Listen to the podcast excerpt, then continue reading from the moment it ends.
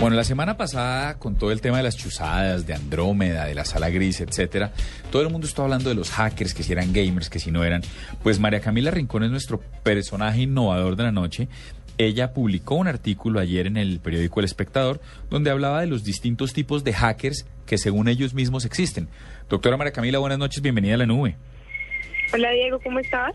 Muy bien. Bueno, cuéntenos cómo ¿Cómo llegó usted a deducir que eran ocho tipos de hackers? Bueno, pues yo no llegué a deducirlos como tal. En realidad, fue hablando con los hackers que consulté para hacer la nota. Eh, de hecho, no es que sean tan establecidos, así los, sean tan rígidas eh, las diferencias. Digamos que buscando, mirando, fue más que todo como lo que logré encontrar y pues con lo que quise acompañar, digamos, el texto que hice para domingo. Ok. ¿Y cuáles fueron esos tipos? Nombremos los principales o los ocho si toca. pues mira, en realidad la mayoría me hablaron de tres, que son los black hats, eh, los white hats y los gray hats, que son em, sombreros negros, sombreros blancos y sombreros grises.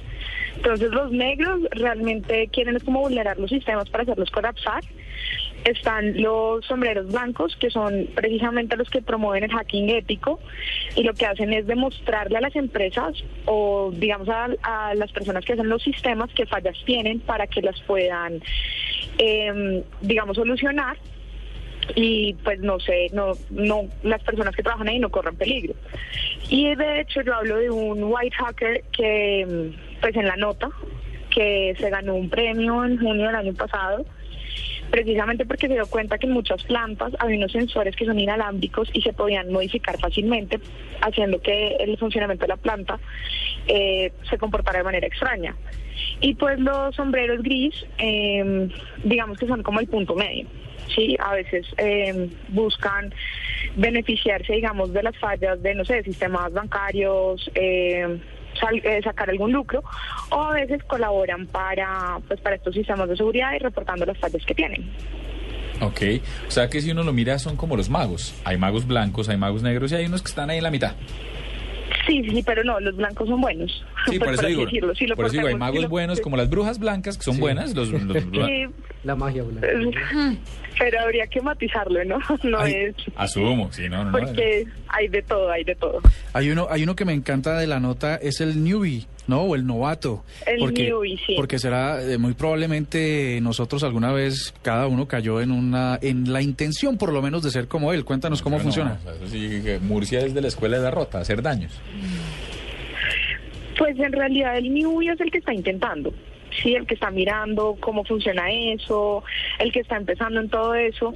Y según me contaba una hacker con la que hablé, eh, vienen, digamos que los newbies siempre intentan cosas parecidas eh, y después se van dando cuenta, van investigando, van teniendo más experiencia, van leyendo, digamos, lo que otros hackers han logrado y ahí es cuando, digamos, ya se vuelven un poco más profesionales, por así decirlo.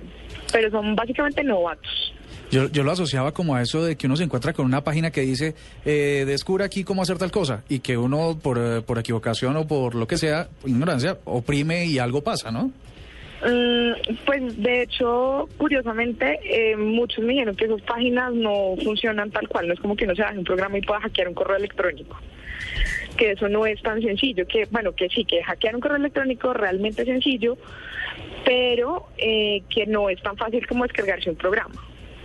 Y digamos que los newbies lo que están tratando es descubriendo el mundo hacker, eh, pero no tanto como, digamos, eh, bajando su programa, sino investigando la programación, la eh, criptografía, todo esto. Están, son los que están empezando, digamos, a descubrir todo este mundo. María Camila, un término muy popular en los últimos años es el hacktivismo, ¿no? Entonces, ¿cómo estos chicos usan las plataformas? Hacktivismo. Son los blancos. Ajá.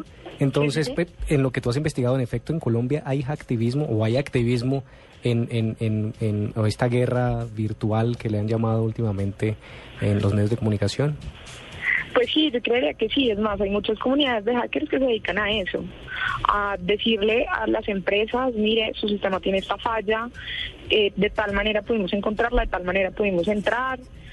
Y no te podría decir en estos momentos cuántas comunidades hay, porque digamos que los hackers son bastante reservados con eso, eh, pero, pero sí, sí, sí lo hay.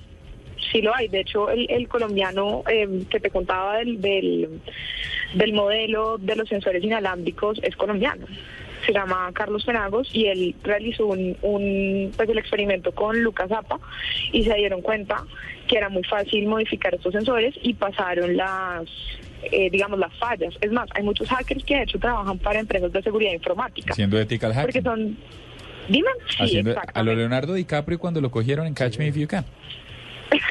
No, pues es más o menos. Yo trato de simplificar. Sí, sí, sí, sí. Bueno, María Camila, pues muchas gracias por estar con nosotros. Absolutamente interesante la nota. La estamos compartiendo en redes sociales. Se llama El Oscuro Mundo de los Hackers, para quienes no la leyeron ayer en el domingo. Muchas gracias de verdad por acompañarnos. Un abrazo. Vale, lo mismo, que estén muy bien.